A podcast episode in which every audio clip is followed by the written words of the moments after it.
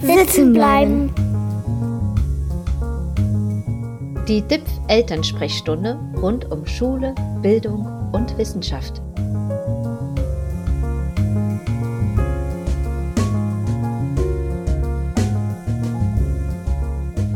Herzlich willkommen bei Sitzen bleiben, dem DIPF Eltern Podcast. Mein Name ist Martina Himmer.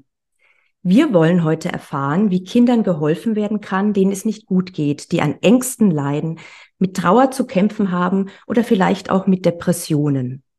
Die Zahl der Kinder mit Lern- und Verhaltensauffälligkeiten hat zugenommen.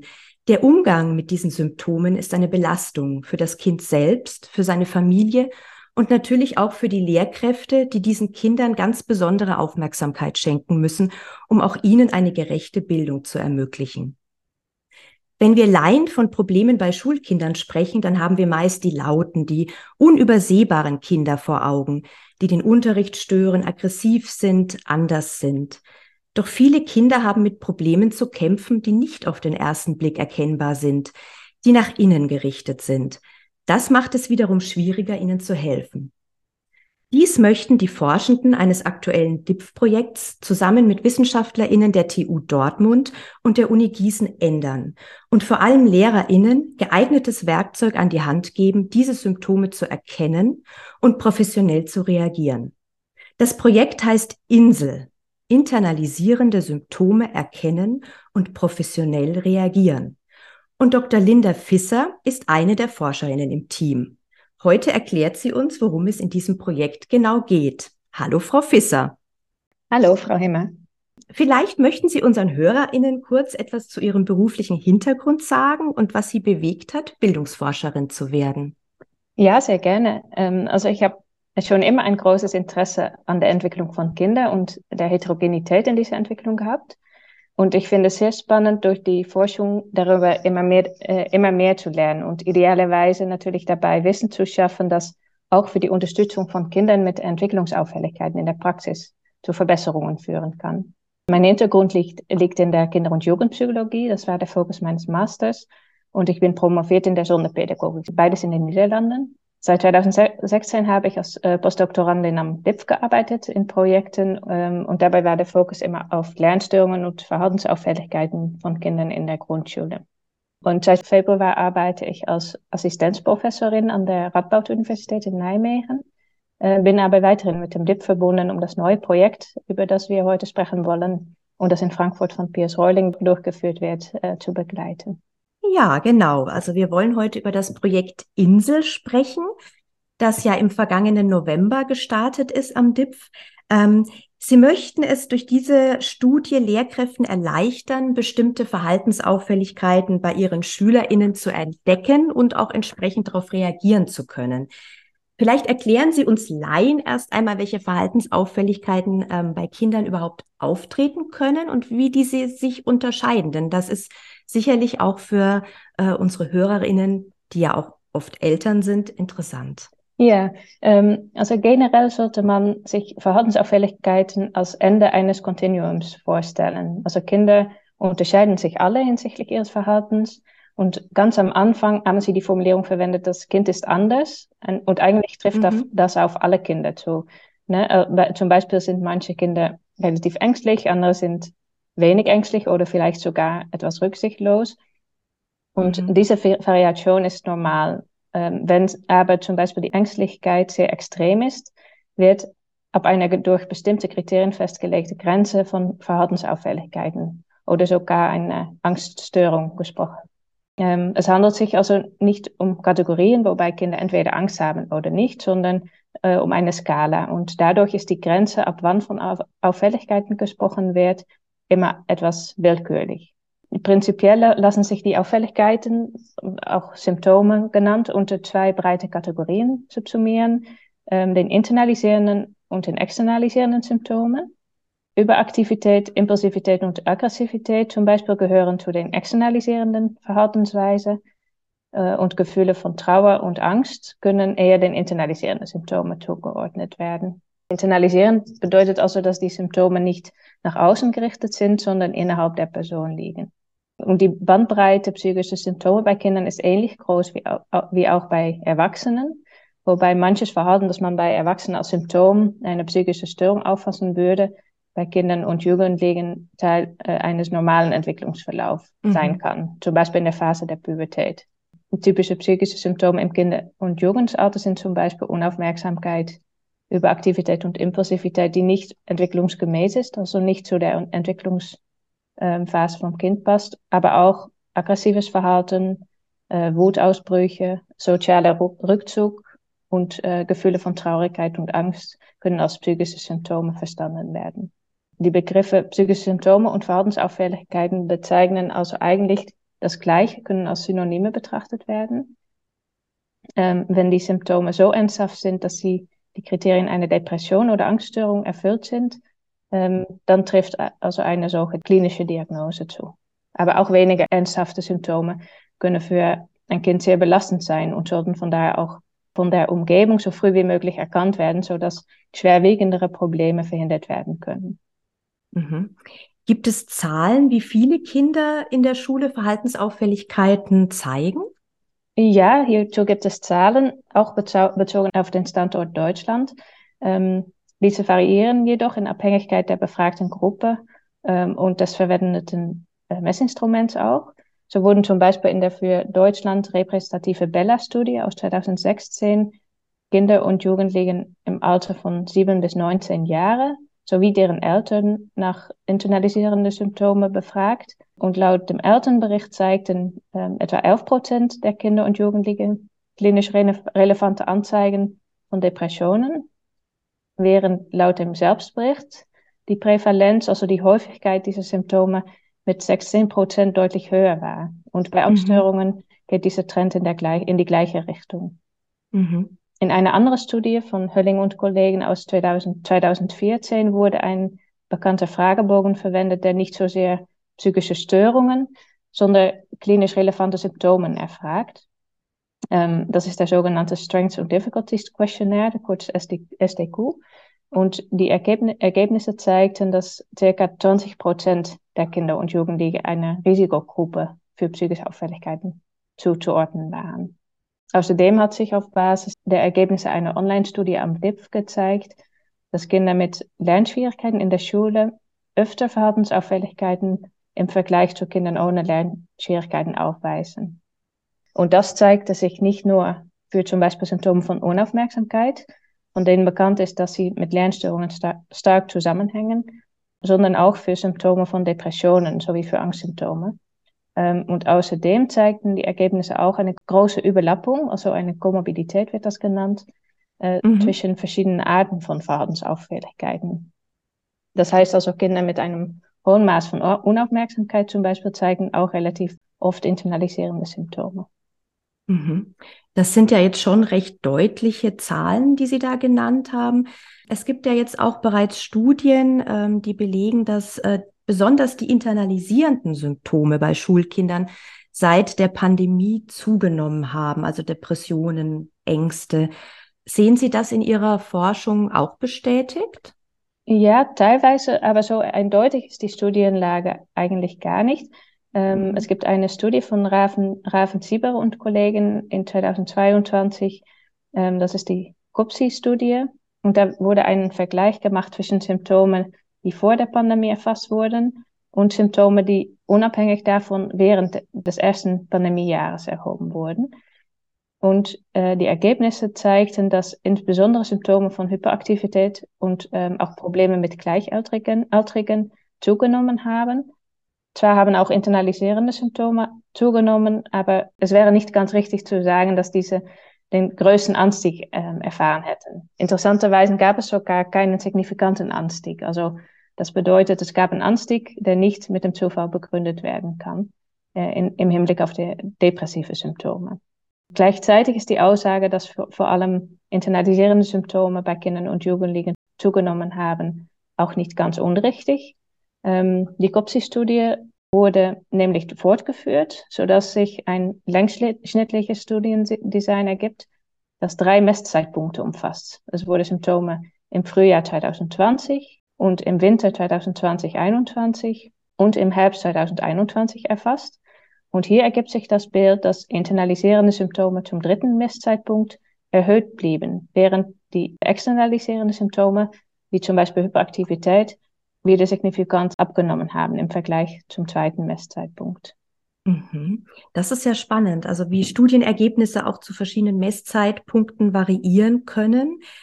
Jetzt möchten wir nochmal weg von den Studienergebnissen und hin zu ganz konkreten Tipps, eben auch für, für Eltern.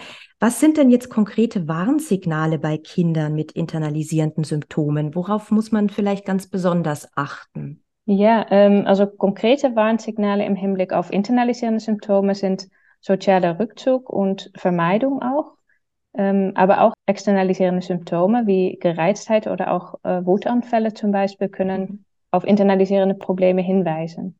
Prinzipiell sprechen die Symptome schon für sich eine Sprache und deuten an, dass etwas, etwas nicht stimmt. Also ob man mhm. eine psychoanalytische Perspektive auf psychische Symptome, so stellt das Symptom ein Kommunikationsversuch dar. Das bedeutet, jedes Symptom ist ernst zu nehmen und hat einen Sinn. Aber erst ein Konglomerat von Symptomen mit einer gewissen Dauer führt zu einer klinischen Diagnose. Für eine solche Diagnose sind Kriterien festgelegt worden, und ähm, depressive Symptome führen zum Beispiel nur zu der Diagnose einer Depression, wenn sie fast jeden Tag über einen Zeitraum von mindestens zwei Wochen auftreten und die Funktionsfähigkeit der Person auch erheblich beeinträchtigen. Mhm. Bei Kindern mit einer Störung im internalisierenden Bereich ist es wichtig, auf Warnsignale für Suizidalität zu achten. Ähm, mhm. Diese nehmen eine große Bandbreite ein. Und ein Beispiel sind plötzliche Verhaltensänderungen, hier sprechen wir aber über Fälle mit einem sehr schweren Verlauf natürlich, was zum Glück nicht häufig vorkommt. Sie äh, haben jetzt gerade gesprochen von ähm, Rückzug und Vermeidung als Warnsignale. Ähm, besteht denn die Gefahr, dass internalisierende Symptome eher übersehen werden als jetzt die externalisierenden Symptome? Ja, diese Gefahr besteht leider. Ähm, bislang gibt es noch wenig Befunde zur Einschätzung von Schülermerkmalen, die nicht leistungsbezogen sind durch Lehrkräfte. Die Befunde, die es gibt, zeigen eher einen schwachen Zusammenhang zwischen Lehrkrafturteil und Selbsteinschätzung von den Kindern selbst. Das könnte auch damit zusammenhängen, dass Lehrkräfte weniger Kontakt mit den eher introvierten SchülerInnen haben. Und auch die Übereinstimmung zwischen Einschätzungen von Eltern und von Lehrkräften ist relativ gering. Und auch kleiner im Vergleich zu der Übereinstimmung von Einschätzungen zu externalisierenden Symptomen. Also da mhm. sind Lehrkräfte und Eltern sich ähm, öfter auch, äh, geben die äh, gleiche Einschätzungen. Mhm. Das könnte damit zusammenhängen, dass externalisierende Symptome besser erkennbar sind für die Umgebung. Es ist aber auch möglich, dass es tatsächlich größere Unterschiede hinsichtlich der internalisierenden Symptome gibt in Abhängigkeit von dem Kontext. Generell ist es wichtig, bei Verhaltensauffälligkeiten die Einschätzung von mehreren Beteiligten, also von dem Kind, ähm, Eltern sowie der Lehrkraft einzuholen. Ähm, und insofern diese Einschätzungen nicht miteinander übereinstimmen, sollte das also nicht unbedingt die Validität der Einschätzungen in Frage stellen, sondern als wichtige Informationen über mögliche kontextabhängige Unterschiede interpretiert werden. Das heißt, das Verhalten kann sich tatsächlich auch unterscheiden zwischen den Kontexten. Eine interessante Frage außerdem ist noch, ob internalisierende Symptome bei manchen Kindern eher übersehen werden als bei anderen Kindern. Ähm, zum Beispiel könnte es sein, dass die Symptome bei Mädchen, ähm, also internalisierende Symptome bei Mädchen etwas eher erkannt werden, weil sie bei Mädchen auch öfter vorkommen und die Bezugspersonen dadurch eher aufmerksam darauf sind. Auch werden internalisierende Symptome vielleicht eher bei ruhigen oder zurückgezogenen Kindern erwartet, obwohl laute Kinder sozusagen schon auch internalisierende Symptome haben können. Ähm, in der Inselstudie möchten wir herausfinden, von welchen Faktoren es abhängt, wie gut diese Symptome zu erkennen sind für die Umgebung und ähm, also für die Lehrkraft. Und darüber ist bisher noch sehr wenig bekannt. Sie haben es gerade schon kurz ähm, erwähnt. Gibt es denn bei dem Auftreten von Ängsten und Depressionen äh, Geschlechterunterschiede? Ja, hier kommt es auf die gefragte Altersgruppe an. Ähm, also mhm. bei Depressionen und Angststörungen bei Kindern zeigen sich keine Geschlechtsunterschiede. Äh, jedoch sind Mädchen ab circa dem 15. Lebensjahr häufiger betroffen als Jungen. Ähm, eine Überlegung hierzu wäre, dass sich Symptome geschlechterstereotypischen Verhaltensweisen anpassen und äh, das internalisierende Symptome eher dem entsprechen, was gesellschaftlich als typisch weiblich betrachtet wird. Das könnte eine Klärung sein. Und äh, sind es besondere Altersgruppen, die besonders betroffen sind? Für Depressionen kann man sagen, dass diese gehäuft ab dem 12. Lebensjahr auftreten. Ähm, das erste Auftreten von Angststörungen liegt ebenfalls durchschnittlich um das 12. Lebensjahr. Und bis zum Alter von 21 Jahren beginnen 75 Prozent der Angststörungen. Ähm, Kinder und Jugendlichen um das 12. Lebensjahr sollen also verstärkt in den Blick genommen werden. Und das haben wir mit dem INSO-Projekt noch vor. Ähm, übrigens können Angststörungen und Depressionen und Symptome davon auch vor dem 12. Lebensjahr auftreten. Ähm, die Ergebnisse der Online-Studie, über die ich vorher kurz erzählt habe, zeigen, dass Symptome von Angst und Depression auch in, im Grundschulalter, also in der dritten und vierten Klassenstufe, schon regelmäßig vorkommen. Laut den Leitlinien zu psychischen Störungen lässt sich eine Depression oder Angststörung äh, schon im Vorschulalter diagnostizieren. Mhm. Die Häufigkeit nimmt aber ab dem 12. Le Lebensjahr also deutlich zu. Ja, also das heißt, man muss wirklich die ähm, Altersgruppe äh, um die Pubertät, Pubertätsbeginn wirklich besonders im Blick haben. Und das möchten Sie ja auch mit Ihrem Projekt. Aber es gibt auch ähm, ja Fälle, in denen das schon deutlich früher ähm, passiert. Ja. Da sind natürlich dann auch die Lehrkräfte gefragt. Welche Rolle spielen Sie denn dabei, äh, wenn es darum geht, internalisierende Probleme zu identifizieren? Ja, genau das wollen wir in dem INSO-Projekt untersuchen. Mhm. Ähm, Lehrkräfte haben tagtäglich mit einer Menge von, Menge von gleichartigen Kindern zu tun und könnten somit eventuell im interindividuellen Vergleich gut erkennen, welches Verhalten von Kindern bereits äh, besorgniserregend ist. Und auch beobachten Lehrkräfte die Kinder in einem Kontext, der von Leistungsdruck und sozialen Interaktionen geprägt ist, so dass sich dort die Symptome besonders stark manifestieren könnten. Aus diesem Grund erwarten wir, dass die Lehrkräfte neben den Eltern eine bedeutsame Rolle bei der Identifikation internalisierender Symptome spielen könnten. Es geht dann also darum, Symptome zu erkennen und darauf professionell zu reagieren. Ähm, eine Diagnostik oder eine Behandlung einer psychischen Störung können Lehrkräfte nicht übernehmen. Mhm. Sie sollten aber wissen, an welchen Stellen sie die betroffenen Kinder und deren Eltern überweisen können ähm, und die Diagnostik einer psychischen Störung erfolgt in der Regel dann durch einen Kinder- und Jugendpsychotherapeuten. Mhm, ja, das heißt auch, und das ist auch wieder ein guter Hinweis für Eltern, der Austausch zwischen den Beteiligten ist wichtig dafür, dass den Kindern auch geholfen werden kann. Und Sie und Ihre Kolleginnen möchten dafür mit dem Projekt Insel einen wichtigen Beitrag leisten. Vielleicht erzählen Sie uns nun ein bisschen äh, über das Projekt. Äh, wie genau wird die geplante Studie denn jetzt ablaufen? Ja, gerne. Ähm, wir möchten im Projekt die Kompetenz von Lehrkräften, äh, internalisierende Probleme bei Schülerinnen zu erkennen, sowie professionell darauf zu reagieren, untersuchen. Ähm, es geht dabei nicht nur um die Frage, wie gut die Lehrkräfte die Probleme erkennen können, aber auch von wel welchen Faktoren diese Kompetenz beeinflusst wird. Und dazu werden wir eine große Datenerhebung durchführen. Das Projekt ist ein gemeinsames Projekt mit den Universitäten von Gießen und Dortmund. Und die mhm. Datenerhebung wird also in Schulen in, im Großraum von Frankfurt, Gießen sowie Dortmund stattfinden. Und dabei werden Kinder am Ende der fünfte und Anfang der sechste Klasse sowie deren Eltern und Lehrkräfte befragt zu eventuellen internalisierenden Symptomen bei den Kindern. Und auch werden einige andere Informationen gesammelt werden, und dabei geht es dann um die Faktoren, die einen Einfluss haben können auf das Erkennen der Symptome. Zum Beispiel demografische Daten über das Kind oder über die Familie oder auch über die Schule, also Hintergrundinformationen. Und dazu werden wir auch die Schulleitung der teilnehmenden Schulen ein paar kurze Fragen stellen. Übrigens suchen wir für die, diese Datenerhebung noch dringend Schulen im, in mhm. Frankfurt und Gießen und Dortmund und Umgebung, äh, die bei dieser Studie mitmachen. Genau, da ist dann die Frage, äh, wenn uns jetzt jemand hört, der da eventuell ähm, sich beteiligen möchte, wo kann man sich zu der Studie anmelden?